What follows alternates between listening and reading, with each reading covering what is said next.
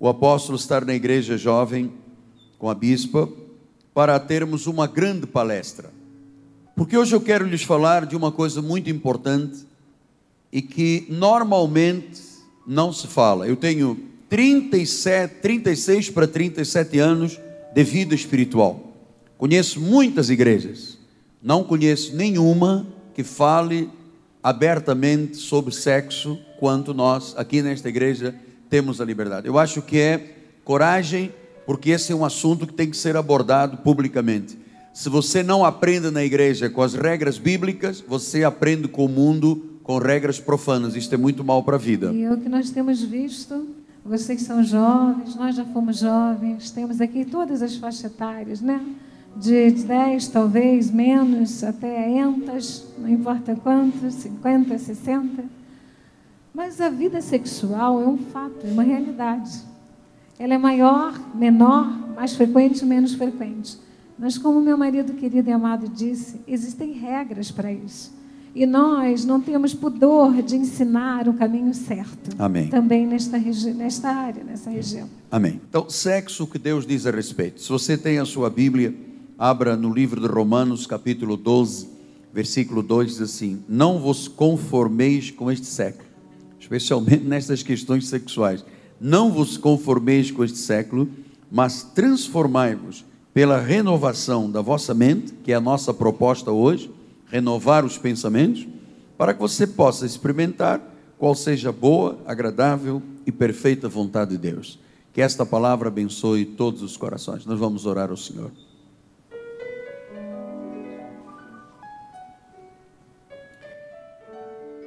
Deus eterno, vive e verdadeiro, Senhor de senhores e Rei de reis. A igreja está reunida. Aqui estão algumas dezenas de jovens que foram trazidos por Deus a esta casa. Do outro lado da internet, talvez algumas centenas de jovens que precisam, mas precisam, necessitam muito de ouvir a visão de Deus a respeito da questão sexual. Porque as regras de Deus não podem ser quebradas. E uma vez quebradas, há consequências danosas.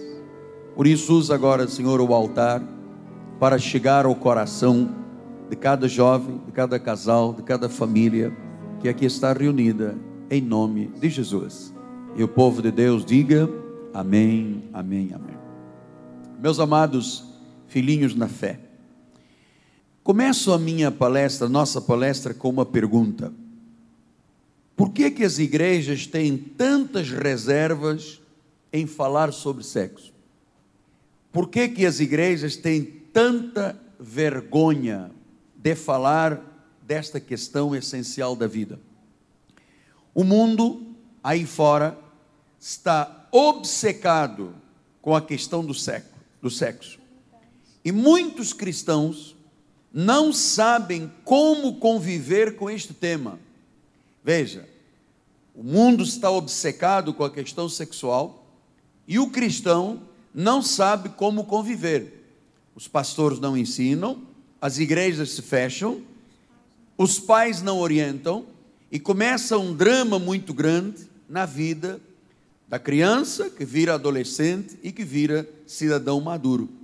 Então, nós precisamos fazer essa abordagem, porque a verdade é que muitas pessoas, e quizás, quem sabe, alguém que esteja aqui dentro, tiveram em suas vidas experiências tão erradas com as questões sexuais que foram impactados na sua vida, porque tiveram escolhas erradas, porque tiveram hora errada para o início do sexo, e hoje, quem sabe, aqui dentro ou pela internet, há muitas pessoas com dores emocionais, dores da alma, dores do espírito, com arrependimentos profundos, dizendo barbaridade, se eu soubesse, eu não teria feito isso, se eu soubesse das consequências, eu não teria agido desta forma e muitas vezes as pessoas têm traumas emocionais violentas levam até a velhice.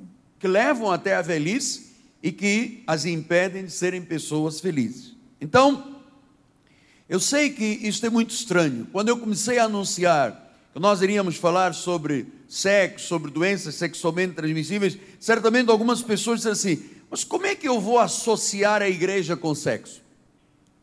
Porque normalmente as pessoas associam a igreja com demônio, com diabo, com dinheiro, com chatice, com problemas, mas associar igreja com questão sexual, as pessoas acham isto de uma impossibilidade total. Mas eu quero lhe dizer que a Bíblia tem muitos ensinos e muito importantes sobre a vida sexual, Amém. sobre o sexo. E ela ensina o caminho da felicidade e ensina o desvio do abismo, porque é aí que tantas e tantas vezes eu tenho sido surpreendido por situações de chegar uma jovem e dizer: Ah, coitado, porque o diabo colocou uma casca de banana e eu estou grávida. Ah, pastor, eu não sabia onde eu tinha a cabeça e hoje eu contraí uma, um AIDS, uma doença venérea. Então, nós precisamos de entender algumas coisas que a Bíblia fala, maravilhosas, sobre esta questão de sexo. Então nós aqui não temos tabu. Não. Não podemos Nem ter vergonha tabu. também. Nem vergonha. Até porque nós somos seres sexuais. É verdade. Se fôssemos amebas, seríamos assexuados. Se fôssemos minhocas, seríamos hermafroditas. Mas Deus nos fez homens e mulheres para que entendêssemos que é uma função fisiológica. Uhum. Não temos amebas nem minhocas, temos seres jovens que, e mais maduros que estão nos ouvindo, talvez reiniciando suas vidas, que vão ter atitudes diferentes e posturas diferentes a partir desta noite, Maria. Então vamos começar. Nós temos três coisas para falar da questão sexual. Em primeiro lugar, sexo é bom quando se seguem as regras bíblicas. Eu não sei quantos de vocês já encontraram na Bíblia Sagrada Deus falando de sexo. Veja, por exemplo, no livro de Cantar de Salomão, que é o livro Salomão entendia do barato, sabia? Com 720 mulheres, ele devia entender muito. 700 mulheres, o cara Oi. entendia do barato. Então, no livro de Cantar, amigo do Bispo Barbosa, uh, Cantar de Salomão. Será que a, garrafada do, do, do, bispo vem de Salomão? É. Então, é, no livro de Cantar de Salomão, no capítulo 4, eu vou ler com você ali em cima, porque, olha lá, isto é, o esposo falando da esposa. Como és formosa, querida minha, como és formosa. Os teus olhos são como as das pombas, brilham através do teu véu. E esta mulher usava burca. Os teus cabelos são como rebanho de cabras que descem onde antes o monte de Gileade. Nossa, o cara tinha um papo violento, né? Era galanteador, é para nós, galanteador. Um galanteador, é, cheio de somebody love aí. Os, te... Os teus... Somebody love, somebody love, aquele papo fiado. Os teus dentes são como o rebanho das ovelhas recém-tosquiadas sobem do lavador, das quais todas produzem gêmeos, nenhuma delas há sem crias. Os teus lábios são como o fio de escarlata. Ah. Angelina Jolie aqui. A tua boca é formosa, as tuas faces como romã partida, brilham através do véu. O teu pescoço, nossa, é como a torre de Davi. Pescoçuda. É, é pescoçuda, é girafinha edificada para o arsenal, mil escudos pendem dela, todos os broqueios de soldados valorosos. Os teus dois seios, barbaridade, tchê. Já é Lili. Aí já é Lili, né? Os teus dois seios são como duas crias, gêmeas de uma gazela que se apacenta entre os lírios. Agora veja, o que, qual é a resposta da mulher? Levanta-te, vento norte, vem tu, vento sul, assopra no meu jardim. para que se derramem os teus aromas. Ah, venha o meu amado para o meu jardim e, e, e, e, acabou e coma dos frutos excelentes. Aleluia. Olha, olha Deus falando na Bíblia Sagrada de sexo. Sobre sexo. Você está vendo que dentro da casa do Senhor você pode tratar um assunto sério que o próprio Deus deixou o homem mais sábio nesta terra. Não haverá nenhum mais sábio que ele, talvez igual, quizás. E ele falou que era o sexo bom para o homem apreciar. Disse também aos homens, marido, que as mulheres gostam de galanteios. Agora, é, Ouviu, meninas? esse homem aí. E as mulheres dizem isso por causa dos galanteios. Vem aquilo tudo ali que vocês já viram. Então, diz o provérbio de Salomão. Quer ver mais provérbio de Salomão 5, 18? Vocês querem? Olha, o bispo já está dizendo que quer. Olha aí. Olha o quarto bebê. Seja bendito o teu manancial, alegra-te com a mulher da tua mocidade, corça de amores, gazela graciosa, sacente os teus seios em todo o tempo, embriaga-te com as suas carícias. Oh, barbaridade, já estou ficando nervoso aqui. Vim, porque, filho meu, andarias cego pela estranha e abaçarias o peito da outra. Uau. Então Deus está dizendo: sexo é em casa, é com a Com a esposa, esposa com o esposo. é casado. Glória a Deus. Então ele disse isto. Então nós não podemos ter medo de falar com o que Deus não teve medo de falar de sexo. Foi Deus que criou o sexo. Aleluia. Deus é bom. E esta Bíblia sagrada que você tem é um manual que ensina a respeito de sexo. Então, diga: sexo é bom quando se seguem as regras de Deus. Amém. Número dois, sexo é bom, mas foi, porque ele foi, acima de tudo, uma ideia de Deus. Aleluia. Quem criou o sexo foi Deus. Foi uma ideia, quem desenhou. Então, se sexo é bom e foi uma ideia de Deus, por que, que as igrejas silenciam a respeito disso? Por que, que os pais têm tanta dificuldade de falar franca e honestamente sobre isso? Meu amado, foi Deus que criou, é de Deus. Olha, até os casais têm tanta dificuldade de falar sobre sexo. Há algo errado se um casal casado não fala de sexo. As, as estatísticas dizem que 85% dos casais não usam este fato de falar de sexo. É por isso que existem tantos desajustes É nesta verdade. questão. Pela timidez, pela vergonha, o casal esquece que é uma só carne. Mas às vezes nós temos fome no estômago e a cabeça diz não tem aonde comer. Então nós temos que entrar num consenso. Como? Às vezes o marido quer uma coisa e a esposa quer outra. Nós estamos dentro de um ônibus, tem um engarrafamento de três horas e o meu estômago começa a roncar. E a minha barriga diz: Olha, não dá para comer agora. Estamos no engarrafamento. Quando você saltar, você vai na lanchonete daquele irmão, pede uma Coca-Cola Plus e sacia a sua necessidade.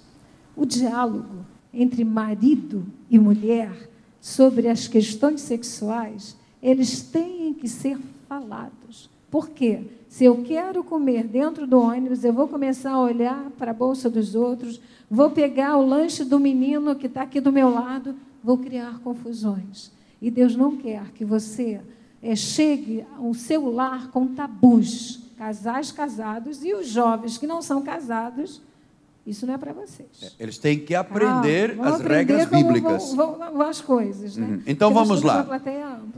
Por que, que nós entendemos que a igreja não pode silenciar a respeito disso? Porque sexo é a razão da criação. Você só está aqui porque seu pai e sua mãe tiveram relação sexual. Eu só estou aqui porque o meu pai, que era chegado, teve relação sexual. Então, sexo é a razão da criação. Foi Deus que o criou. Logo, não pode ser uma coisa má. Biologicamente, ele serve para reprodução, mas Deus quer que o sexo seja também prazer na vida de um casal. Saciar, Saciar. o próprio Salomão falou. Gênesis diz isso em Gênesis 1, 27 e 28. Olha lá. Criou Deus o homem, a sua imagem, a sua imagem de Deus o criou, homem e mulher. Diga, homem Homem, e mulher. mulher. Ele não criou dois homens, ele não criou duas mulheres. Ele criou homem e mulher, côncavo e convexo. côncavo e convexo. E depois ele diz no versículo 28: E Deus os abençoou e lhes disse: Olha o que que Deus disse: Agora vocês vão para casa, sede fecundos e tendo relação sexual. Porque ninguém se pode multiplicar sem relação sexual.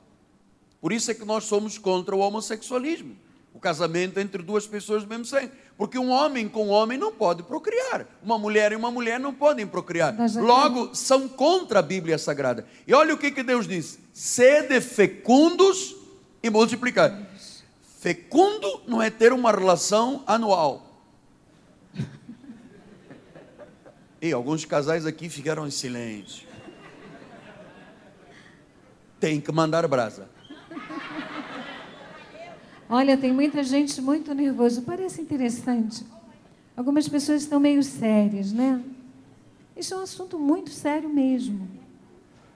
E nós temos que trazer um pouco de leveza, porque nós temos crianças na plateia, temos jovens virgens, jovens que não virgens, casais casados. Por quê? Porque é a verdade da vida. Em determinados momentos, marido, parece que a coisa está não está ficando muito pesado? Não. Na igreja nada é pesado. Como fazemos o programa, meu marido falou uma coisa muito interessante. Eu não crio confusão na cabeça de ninguém. Eu dou a palavra, dou a solução. Então nós estamos aqui para que você entenda. Não fique, mas vocês estão assim falando de uma coisa tão séria, tão séria e tão simples. Então vamos continuar ainda mais pesado. Vamos lá. Então quando Deus diz: "Sede fecundos e multiplicáveis", o Senhor está dizendo: sexo está escrito na Bíblia. Prazer sexual é ideia de Deus. Procriação não fui eu que a criei, foi Deus. Então, Deus deixou regras de comportamento sexual. Deus deixou regras de comportamento moral para a prática do sexo. Envolve um homem, uma mulher, casados, com compromisso com amor no casamento. Glória a Deus. Portanto, onde estão os grandes dramas da humanidade nesta área? É que as pessoas se habituaram na nossa cultura a começar a vida sexual fora do casamento numa idade bastante jovem. Hoje nós temos meninas de 10, 12 anos grávidas aí fora e nós temos que estar atentos para esta questão. Portanto, pastor, e se eu tiver uma relação fora deste contexto abençoado por Deus. O Senhor disse que Deus, o sexo é bom, o sexo foi ideia de Deus. Vêm as dores, vêm os arrependimentos, vêm as doenças e muitas vezes vem a morte. Marido querido, você agora falou uma coisa interessante. A nossa cultura é uma cultura cristã. Porque nós estamos chegando no mundo inteiro. Há culturas em que os homens podem ter até cinco esposas. Há culturas que os homens têm várias esposas.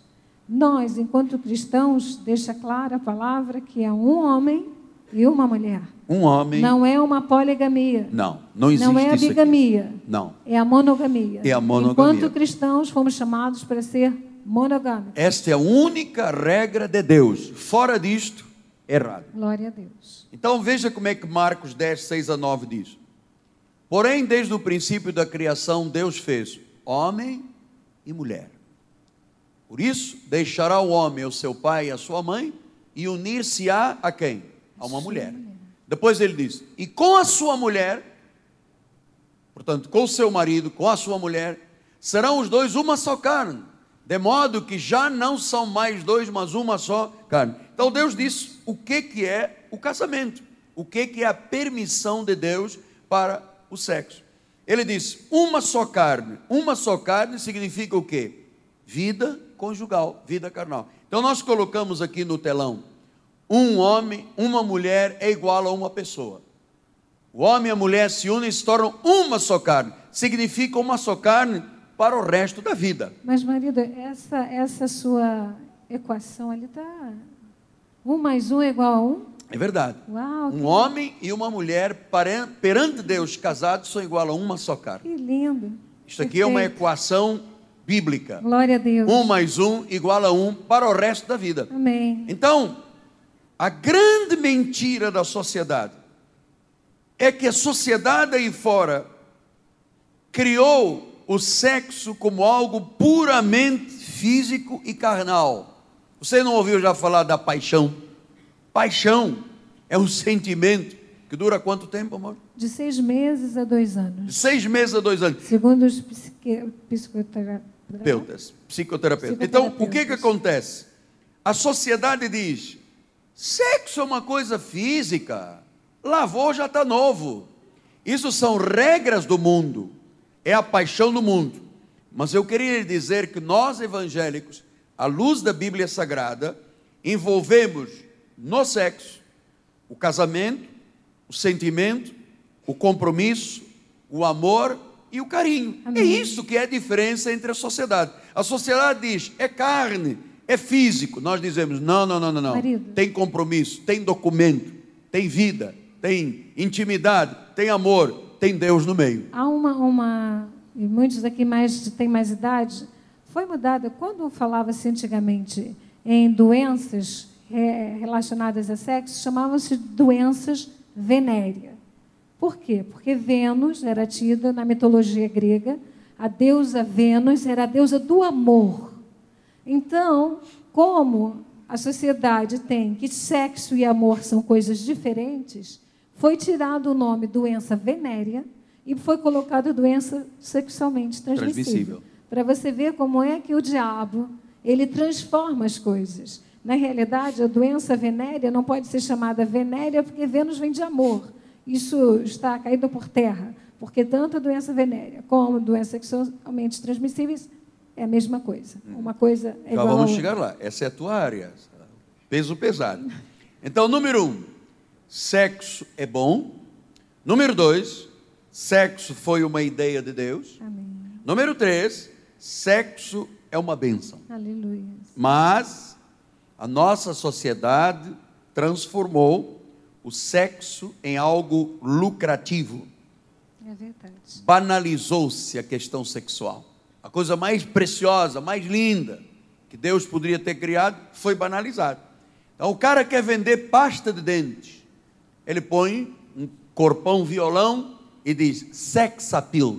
Então, a venda da pasta de dentes depende do bundão da outra. Então ele diz sex appeal. Então, isto foi transformado num grande negócio. Então, o que, que nós vemos hoje? Você vai ali na Barra, Jacarepaguá, você vê outdoors com o corpo de mulheres ali expostas. É verdade. Cheio de Photoshop. Cheio de Photoshop. Ali- não tem variz, Não tem ali não tem não tem celulite, nada, não tem é nada. é possível. Ou você, você vai no teu carro e diz, uau. Uau, o que, marido? Ah, não, eu não posso dizer Pode uau, dizer. tá? Ah, eu digo, Nanes, a natureza. Então, é o corpo exposto, perverteu-se a questão. Sexo tornou-se um grande negócio. É verdade. Tornou-se um negócio de imoralidade. E este negócio tem influenciado a sociedade toda. E eu vou lhe dizer mais: este negócio influenciou a igreja de Jesus. Lamentavelmente. E nós vamos entrar agora numa questão muito interessante. É, esta banalização da questão A sexual, pornografia, a pornografia, as viagens está hoje sexual, na vida crianças. da igreja de Jesus. Eu me recordo há pouco tempo, pouco tempo não, o ano passado, um diácono da nossa igreja chegou junto de mim e disse: Apóstolo, eu sou um dependente de pornografia. Eu tenho um laptop, eu tenho um modem, eu vou no ônibus para o meu trabalho e eu vou vendo filme pornográfico. Eu volto do trabalho, eu tenho que ver filme pornográfico. Eu estou em casa, eu estou no trabalho, eu estou no escritório. Eu sou altamente dependente, disso. um Viciado, pervertido, um viciado Adicto. um adicto, um dependente. Então, isso por quê? Porque a sociedade influenciou a igreja de Jesus. E eu vou lhe dizer uma coisa: isso está no meio da igreja, no meio da juventude, no meio das pessoas, porque hoje você vê jovens evangélicos tendo vida sexual ativa, com 14, com 15, com 16, com 17, não pensam sequer em casar É verdade. pensam em ter uma vida sexual. No namoro aberto, Ativo. né? Um namoro aberto, É, um viraram namoro- os namorados e as namoradas viraram os namoridos, né? Namoridos. E eu vou lhe dizer uma coisa: maridos. muitos pais são culpados disso, porque permitem que o namorado durma em casa. Não, mas ele, ele vai dormir na sala. Ah, me conta a história outra. Vai dormir na sala. Vai não. E vai três horas da manhã, quando o sono está profundo, o pai ressonando, a mãe já rezou dez Ave Maria, está lá num sono profundo, e o filho e a filha esperando o papai dormir. Meu amado, você é um pai, a sua casa não pode ser motivo de chacota. Amém. Porque muitos casos que nós tivemos aqui na igreja não foi culpa do pastor, não. Foi culpa do pai e da mãe que facilitaram este trânsito dos jovens. Então, qual é a consequência maior disto? Por que, que nós temos que estar abertos ao ensino deste assunto aqui na igreja? O sexo é bom, é ideia de Deus, é uma bênção, mas a sociedade perverteu isso tudo. Ele ensina o jovem rapaz a dizer assim à moça: se você me ama, prova que me ama, você tem que ter sexo comigo. Olha, moça, se o seu namorado lhe diz isso, dá-lhe um chute.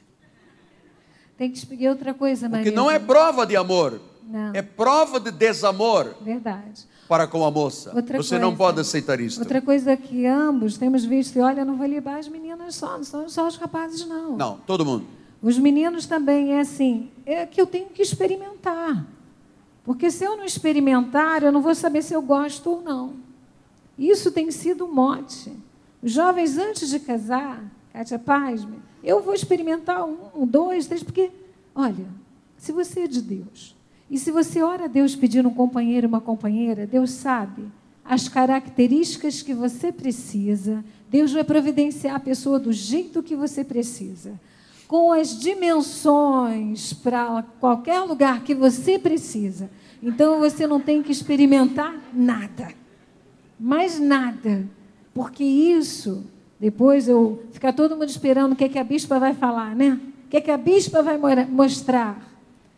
Às vezes no experimenta, experimenta Tem consequências. e Então, vamos lá. Vamos lá. Quais são as consequências de um jovem sem sabedoria, homem ou moça? Se você tem a sua Bíblia, abra por favor em Provérbios de Salomão, no capítulo 7. É um capítulo um pouco longo, mas eu tenho que ler. Olha só.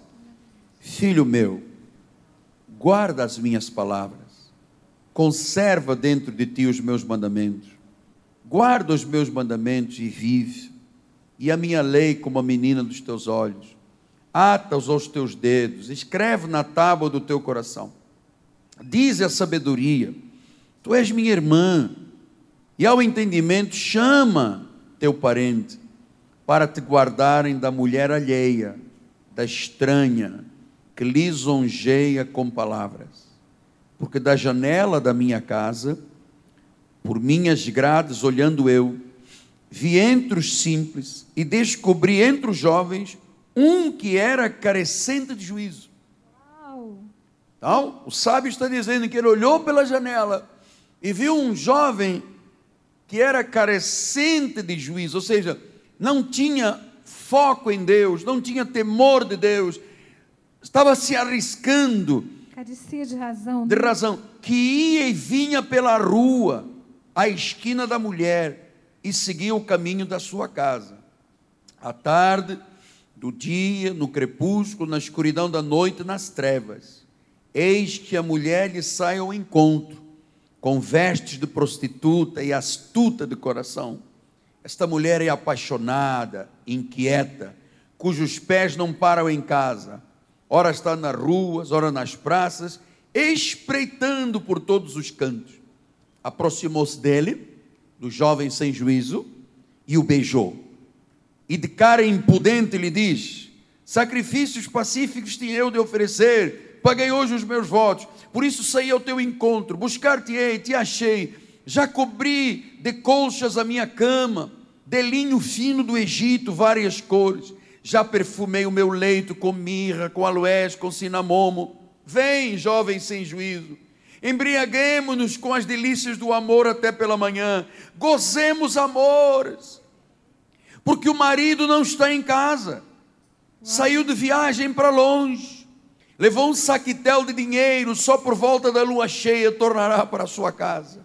Agora veja o que, que diz aqui: seduziu-a com muitas palavras, com lisonjas dos seus lábios o arrastou.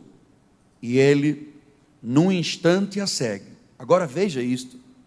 E como boi que vai ao matadouro, como servo que corre para a rede, até que a flecha lhe atravessa o coração, como a ave que se apressa para o laço, sem saber que isto lhe custará A vida. a vida.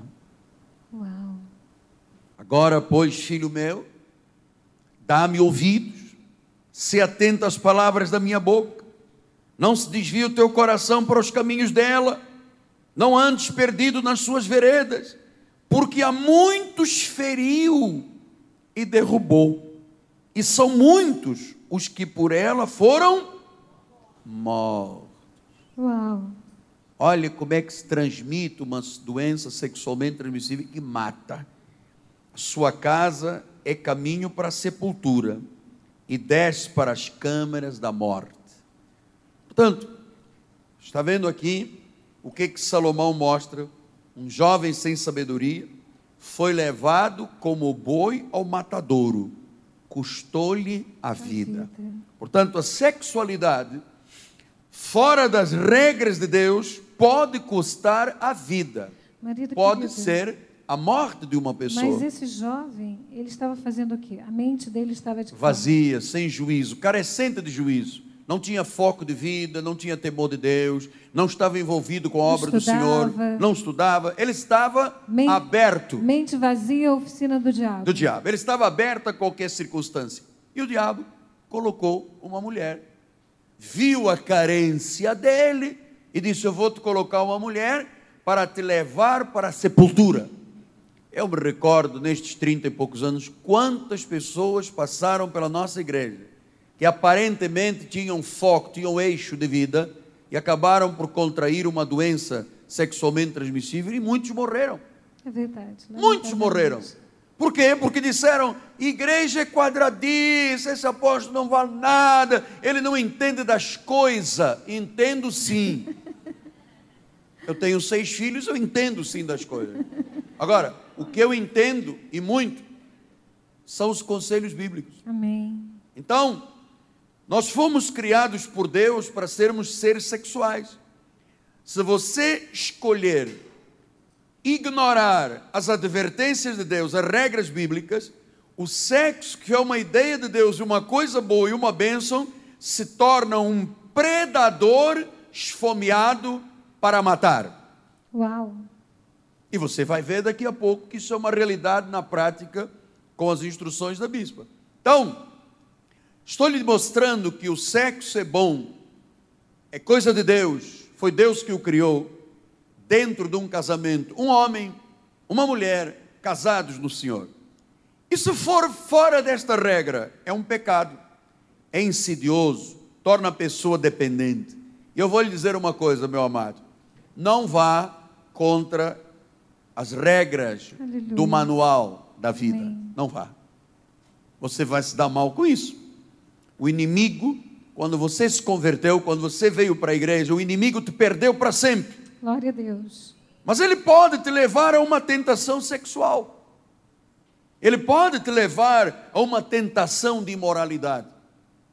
Se ele te perdeu no que diz respeito à salvação, ele pode te ganhar com uma tentação. Por isso é que Paulo diz em 1 Coríntios 3, 16 e 17: Não sabeis que sois santuário de Deus e que o Espírito de Deus habita em vós? Se alguém destruir o santuário de Deus, Deus o destruirá, porque o santuário de Deus que sois vós é sagrado. Glória Pastor, então qual é o preço do sexo ilícito? Doenças sexualmente transmissíveis, aborto, morte. Então, honre a Deus com o seu corpo. Fora do casamento, você não pode ter vida sexual. Mas apóstolo, Sim. hoje em dia a galera dorme com o namorado. O carro, então, de madrugada fica todo embaçado. Respiração lá dentro ofegante. E como é que fica isso? Será assim? Todo mundo vai chamar as meninas de desatualizadas, desatualizadas, pensando. E os jovens de, poxa, não é possível, vocês são o quê? Como é que os jovens, meninos e meninas, podem dizer não? Podem dizer não ao sexo? Podem e devem. Nós, nesta igreja, pregamos abstinência. Amém. Depois de casado, manda a brasa. Antes de casado, coma a brasa. Tomar banho gelado, como Banho gelado, suco de, de limão com muito gelo. Tem muito. Olha, meu amado, se você for um jovem carecente de juízo, Satanás vai colocar na tua vida uma situação. Estou dizendo para o rapaz ou para a moça.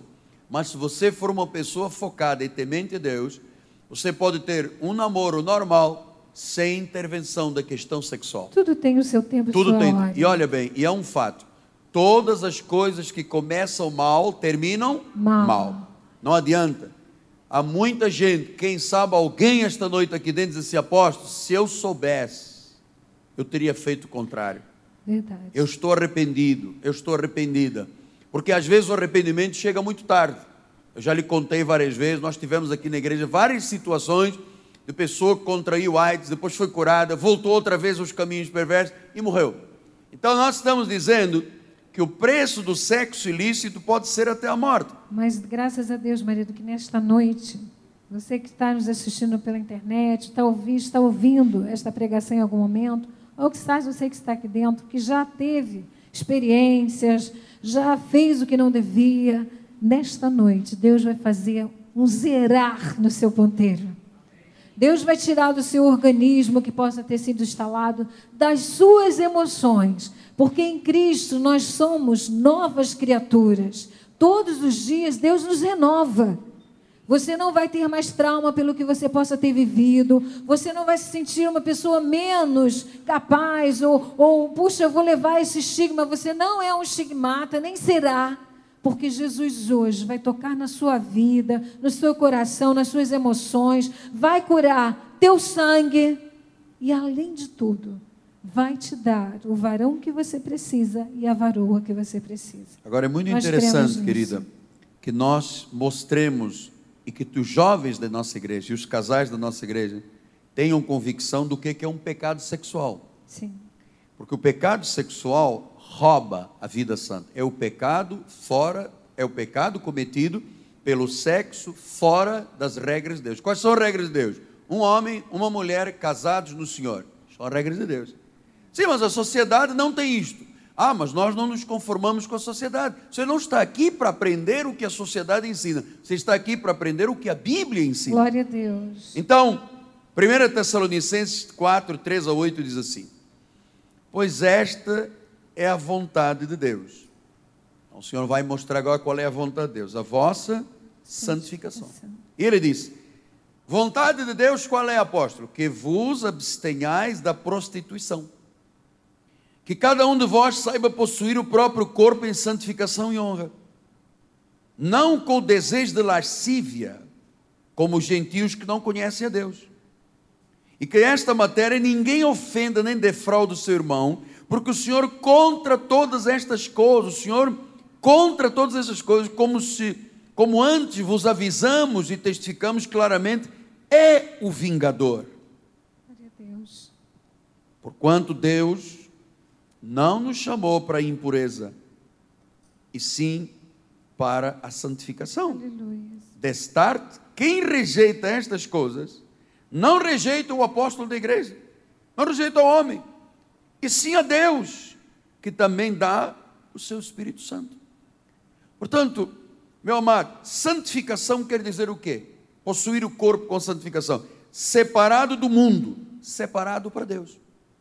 Daí eu coloquei aqui no telão, ser o que Deus quer que eu seja e não o que o mundo me tenta a ser. O mundo quer ver é o circo pegar fogo. O mundo quer ver é gravidez no meio de meninas jovens, rapazes com doenças sexualmente transmissíveis, famílias tendo a dor e o luto de uma perda. É isso que o mundo quer. Como evitar isso, marido? Se eu sei que ali está o meu borderline, né? a minha, a minha, bor- minha linha A fronteira. Eu não posso passar dali porque as coisas estão quentes demais. O casamento daqui a pouco ainda não chegou, está proposto para daqui a alguns meses. mas a coisa está pegando fogo. Como evitar? O que, que esse diácono, que veio depois falar com você, depois de um ano, deu ouvidos à voz do profeta, o que, que ele fez? Olha, esse diácono era casado. A esposa dele tinha uma revolta de saber que o indivíduo ia no ônibus com o modenzinho vendo pornografia. E ele me perguntou: Eu não sei mais o que fazer, apóstolo. Eu disse: Sabe, fecha o computador e não o leve para o trabalho. Uma semana depois ele veio e disse: Pastor, eu estou livre. Nunca mais peguei o meu computador. Então, se você sabe onde está a tomada, não ligue o aparelho na tomada, porque claro. vai, dar, vai dar eletricidade. Vai dar eletricidade. O processo de santificação é não ser como o mundo, é ser separado do mundo. Agora, marido, você lê um versículo que diz que a vingança vem de Deus. Sim. Porque o que nós vemos às vezes. Por causa da lascívia. Da lascívia, que é o desejo exagerado pelo sexo. Desregrado. Ah, desregrado do sexo. A lascívia significa isso. Às vezes você vê e tem a história de um jovem, uma jovem que não deu ouvidos ao altar, que nós ouvimos o casal dizer aqui, nós demos ouvido ao altar e a nossa vida é uma bênção.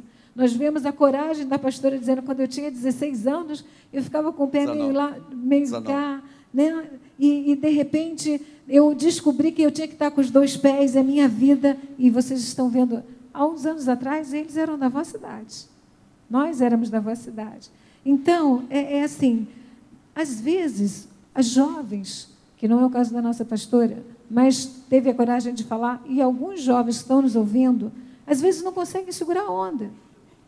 E nós soubemos, já chegou aos nossos ouvidos, de meninas que acabaram por engravidar. Chegaram a perder as suas gravidezes. E na igreja se levantou um burburilho de acusação. Meu amado, minha amada, acusador é o Satanás. Se você souber que alguém teve um pecado, portou-se mais mal, ore por esta pessoa. Não se passe o papel de entrar nas linhas públicas, nas redes, na internet, no SMS, no Orkut. Não exponha a nudez do seu irmão ou da sua irmã, porque nós não somos acusador. O Senhor, Ele tem tudo no controle. Eu preciso dizer isto, marido, porque muitas vezes as pessoas se arvoram de Deus e dizem: Olha, mas você fez, você aconteceu. A Bíblia diz que o Senhor Jesus, Ele cuida da causa de cada uma de nós, de cada um de nós. Amém. Então não faça isso. Não, não alige as pessoas. Nós somos do ministério da graça de Deus, da reconciliação. Uhum. Não é verdade? Porque ter essa capacidade, pastor, não é fácil, não. É. Dá uma vontade de falar, ah, pegaram vocês dois, né? Todo mundo. Pegaram aqueles, poderiam ter pego outros. Nós estamos aqui para que ninguém mais seja pego por nada de errado no mundo. Então Paulo diz assim, e não, versículo 5, e não com o desejo de lascívia. Então qual é o problema? Meu bem estava dizendo assim, como é que a pessoa evita? Evita impedindo que estas questões da lascívia. O que é lascívia? é um comportamento desregrado com relação ao sexo. Se eu sei que o sexo é para ter após o casamento, se eu tiver um comportamento desregrado, com lascívia, eu estarei errando. Eu estarei semeando na minha vida o erro. E depois acaba aquele relacionamento, e aí vai os fofoqueiros. Gente, fofoqueira é uma coisa horrorosa, né? Vamos dar licença, que o altar apostólico. Fofoqueiro não é verdade? Já viu enterro de fofoqueiro, né? Um é para ele, outro é para a língua. Dois caixões. Jovens, não exponham, rapazes, não exponham as vossas namoradas, namoradas, não exponham os vossos namorados. Nós temos visto relacionamentos de longas datas terminando porque, ah, eu era namorado de fulano, de Beltrano, e eu fiz, aconteceu. Às vezes não fez nada, mas aí para mostrar que fez, fala pelos cotovelos. Não façam isso se preservem. Pense que o outro pode estar no seu lugar fazendo a mesma coisa com você. Uhum. Então, precisamos dizer que a lascívia não é apenas o ato sexual. O desejo. Às vezes é um desejo, está na mente. Veja que em Mateus 5, 27 a 30 diz assim: Ouvistes que foi dito, não adulterarás. Eu, porém, vos digo: qualquer que olhar para uma mulher Atenção, garotada, rapazinhos da igreja, senhores da igreja. Qualquer que olhar para uma mulher, com, ou agora vamos colocar a outra parte, ou para um homem, com intenção impura no coração, já adulterou. Uau! Então não pode paquerar mulher casada? Não pode. Nem homem casado? Não pode. Glória a Deus. Nem desejar a mulher do outro, nem desejar o homem do outro. Depois diz aqui, versículo adiante: Se o teu olho direito te faz tropeçar, arranca-o, lança-o de ti, pois te convém que se perca um dos teus membros e não seja todo o teu corpo lançado no inferno. Se a tua mão direita te faz tropeçar, corta Lança de ti, pois te convém que se perca um dos teus membros e não vá todo o teu corpo para o inferno. Então, meu irmão, se isto fosse uma regra aplicada, pelo tempo que eu tenho de vida ministerial, nós teríamos muita gente na igreja batendo palmas só com uma das mãos. muito, muito e não vendo né? direito. Apóstolo, eu estou com um problema visual. Por que não? Arranquei o olho. Por quê? Porque fica olhando e desejando o marido ou a mulher do próximo. A Bíblia diz: pecou.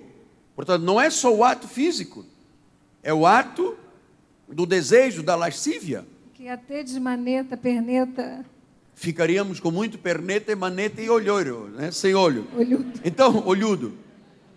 Então, veja. veja que a Bíblia está dizendo que muitas pessoas cometem adultério que não é físico mas é no coração, é uma forma de lascívia. Portanto, o pecado sexual não é só físico, mas é também da alma. Então fica contaminado também. Fica contaminado. Uau. Fica contaminado. Então nós temos que ser radicais nas atitudes da igreja com relação ao sexo. Ao sexo. Mas apóstolo, nós estamos no século 21. Mas a Bíblia é a mesma. Glória a Deus, atualizada. Ela está atualizadíssima. Então, radical, mas apóstolo, eu estou aqui sofrendo. Você não tem que sofrer em silêncio.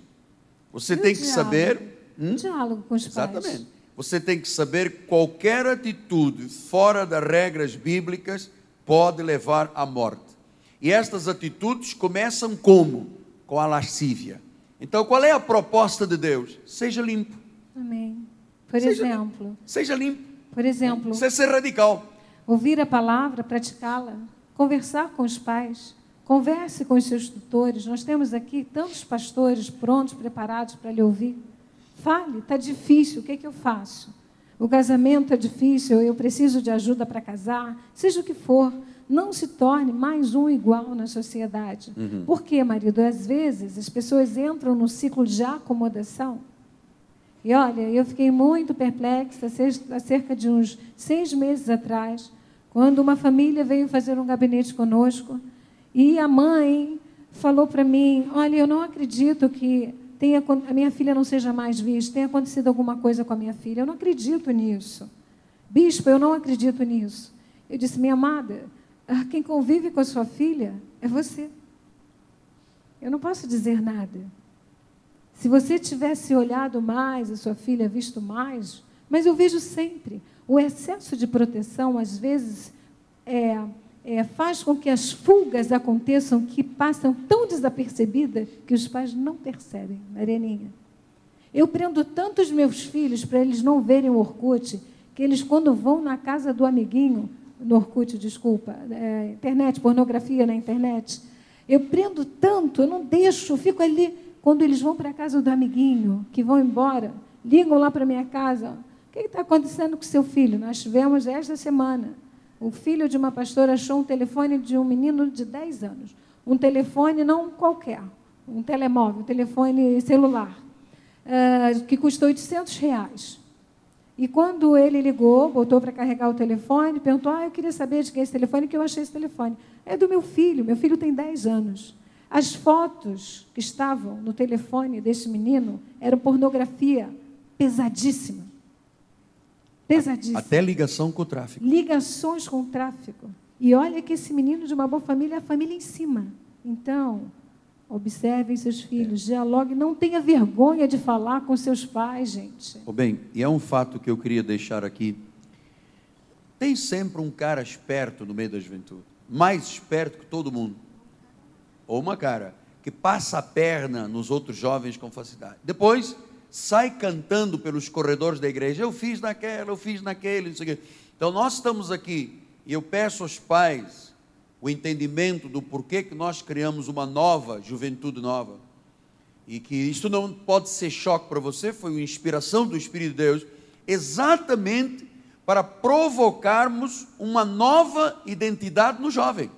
Amém. Porque se você vier aqui cantar e bater palmas e for embora para casa, e você não for agitado, chacoalhado, chamado a atenção, Mexido, o mundo Vai. vai entrar na sua Vai vida. levar ao coma, porque o diabético sabe que não pode comer açúcar. E se ele come açúcar, ele tem coma diabético, ele desmaia e ele pode morrer de hiperglicemia. Então, se você sabe que não é bom, não põe a mão no mel. É doce, É. mas faz mal se for em excesso. Ó. Se não for hora, então, não faça. E olha, cabe aos pastores da igreja.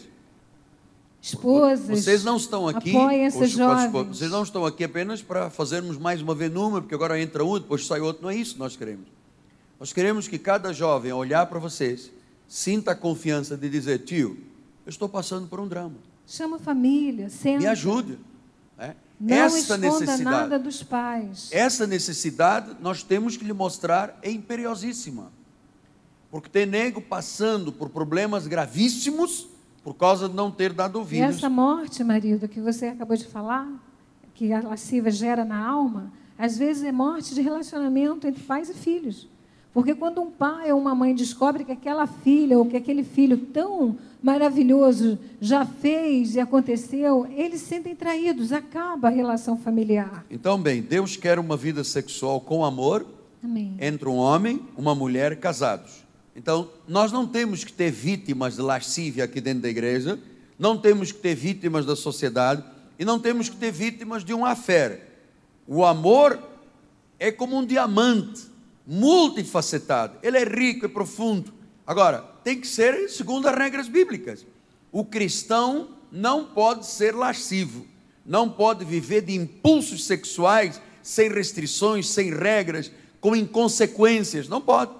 Agora Então, a não vai vir, né, amor? Como? A lisonja vai vir, porque A veio na lisonja. vida do jovem. Bom, este capítulo 7 Leia de de Provérbios, novo. filho, nós tínhamos que ativar isto aqui dentro da igreja. Tem que ler muito. Esse jovem carecente, você sabe que eu já fui um jovem carecente e você também. Todos. Às vezes, por carência de uma palavra, de um afago, você faz coisas, depois você fala assim: o que, que eu estou fazendo aqui, não é verdade? Olha, eu ouvi uma pastora dizer uma frase para um jovem, muito interessante.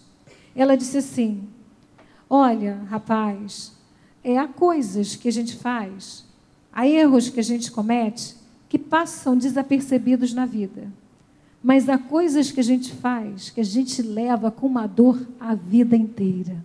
Não, e ela disse: tem coisas que a gente faz e depois tem vontade de morrer porque fez. Então, a questão sexual, e eu vou falar e mostrar para vocês daqui a pouco, não só da vontade de morrer, como mata mesmo. Então, olha só, não seja escravo de impulsos inconsequentes. Ah, mas eu não posso controlar. Pode sim, porque as doenças sexualmente transmissíveis são resultado de impulsos inconsequentes. Você tem que ter controle, sim. O Senhor nos faz fortes. Olha o que é que diz, vamos voltar lá a Provérbios 7, 4 e 5, ele diz assim: Dize a sabedoria, tu és a minha irmã, e ao entendimento, chama do teu parente. Versículo 5: Para te guardarem da mulher ou do homem alheio, da estranha que lisonjeia. Com palavras. Ontem, uma empregada doméstica passou na internet, na, na televisão, foi presa, Presa. porque batia na criança, num bebê, e bolinava o sexo do bebê. De oito meses. Um bebê de oito, de oito meses. meses. Então nós sabemos que não pode haver entre o povo de Deus uma vida de insegurança que levem o jovem a violar os preceitos que Deus determinou. Ninguém precisa chegar, então, à castração química. Não, Já Deus- ouviram falar em quantos ouviram falar em castração química? Castração química é quando as pessoas são submetidas a drogas, a químicas, eh, drogas farmacológicas para tirar, diminuir, resguardar do desejo sexual.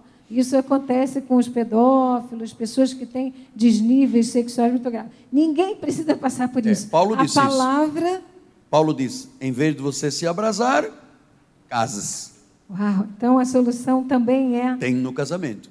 Então, olha, eu Casamento. queria dizer: nós temos alguns namorados aqui na igreja, fazem parte da nossa comunidade, já estão namorando 12 anos, Que isso, Jesus? 15 anos. Olha só, não sai daqui esta noite sem o casamento formalizado. Bispo Barbosa. Alguém rolando aqui, meninas, 10, 12 anos de namoro. Isso aí, isso não vai levar a nada. Perdeu 12 anos de vida. Então, qualquer insegurança sexual precisa de estar alerta. Igreja, olha para mim agora, olha para os meus olhos. Muitas pessoas vivem insegurança nesta área e acabam num momento carecente de chegar à lisonja, de levar, e conforme Provérbios diz, como o boi foi levado ao matadouro, e a flecha que atravessa o Mata. coração da ave. Então, Verdade. Telão diz: só há sexo seguro com amor no casamento de pessoas fiéis. O resto é destrutivo e doentio. Porque há muita gente casada que é infiel. É. Tem relação na rua e faz o parceiro ou a parceira contrair doenças sexualmente transmissíveis, AIDS E inclusive, agora, que marido, matam. a estatística diz que para evitar eh, pessoas solteiras que queiram casar ou ter filhos, que os, os casados, portanto pares, optam por arranjar relacionamentos com outros pares, porque já são casados, então não tem problemas. Ou seja, o espírito do mundo não é o que modelo, não é o que a igreja pode Olha, seguir. eu disse ali é destrutivo e doentio. Eu queria terminar com Lucas 15, 13 e 20, que diz assim: do filho pródigo, você lembra? Passados não muitos dias, o filho mais moço, ajuntando tudo o que era seu, partiu para uma terra distante e lá dissipou seus bens, vivendo dissolutamente. Então, o problema qual é? É a vida dissoluta. Nós, pais, desregrada. temos que cuidar dos filhos. Amém. O jovem tem que estar atento às instruções dos seus pastores. Nós não colocamos aqui cinco pastores para dirigir a juventude, para nós termos aqui apenas um número de pastores. Todos têm que participar. Pastor Vladimir, todos têm que participar. Aqui todos são pais, todos têm filhos e todos têm que assumir esta responsabilidade de cuidar da nossa juventude. Amém. Nós já tivemos centenas e centenas de jovens.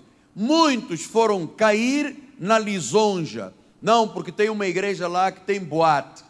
Ah, porque renascer tem boate, porque tem luz, não sei quê. E vamos lá, e pega daqui, pega dali. E se mandam de Deus, das regras bíblicas, para viver uma vida dissoluta.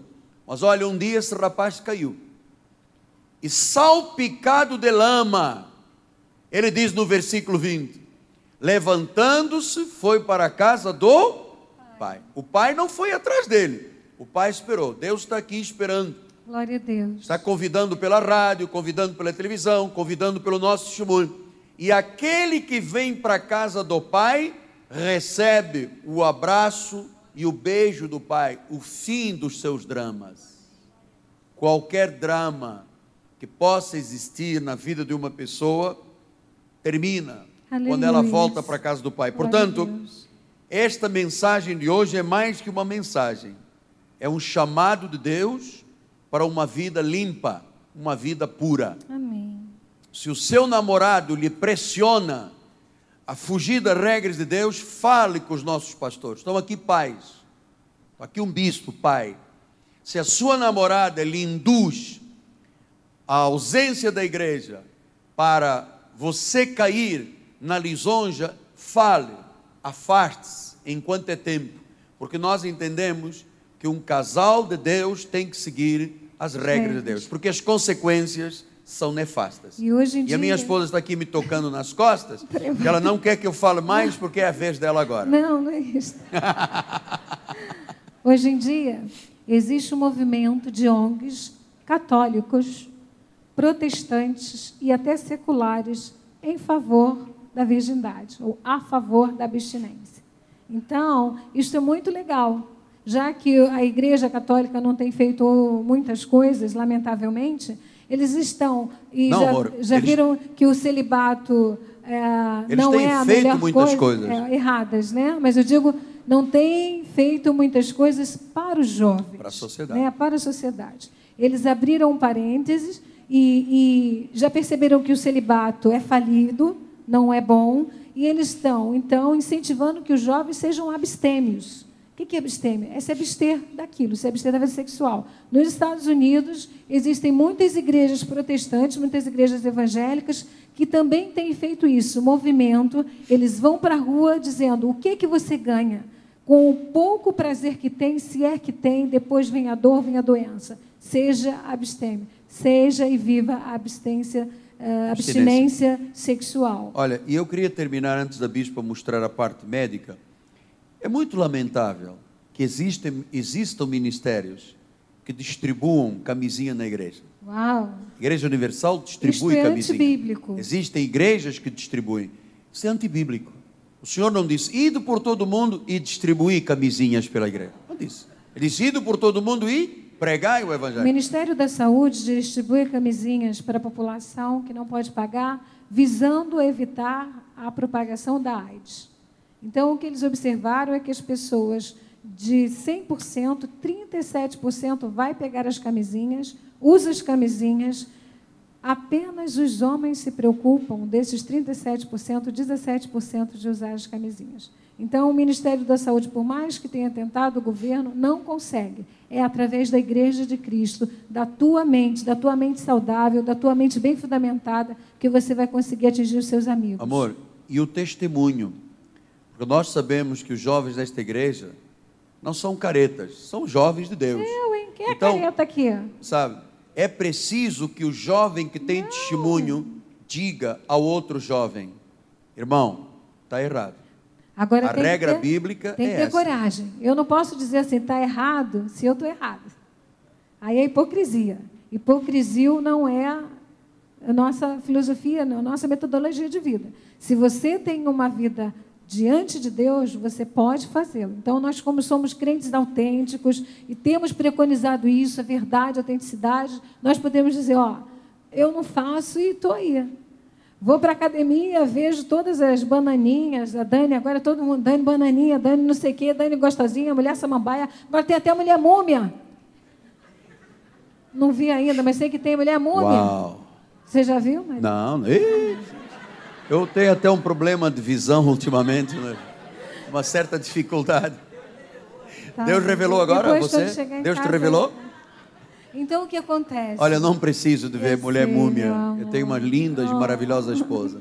Eu sei, meu amor. Eu queria, eu queria terminar esta parte lhe dizendo o seguinte: Olha, jovem, é bom o que nós estamos ensinando. Ouça, Espera com paciência no Senhor.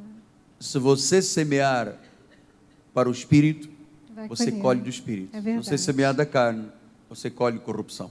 É verdade. Eu queria terminar com um testemunho negativo, mas eu me recordo uma vez, fizemos um casamento, e a moça, eu notei uma certa dilatação do ventre.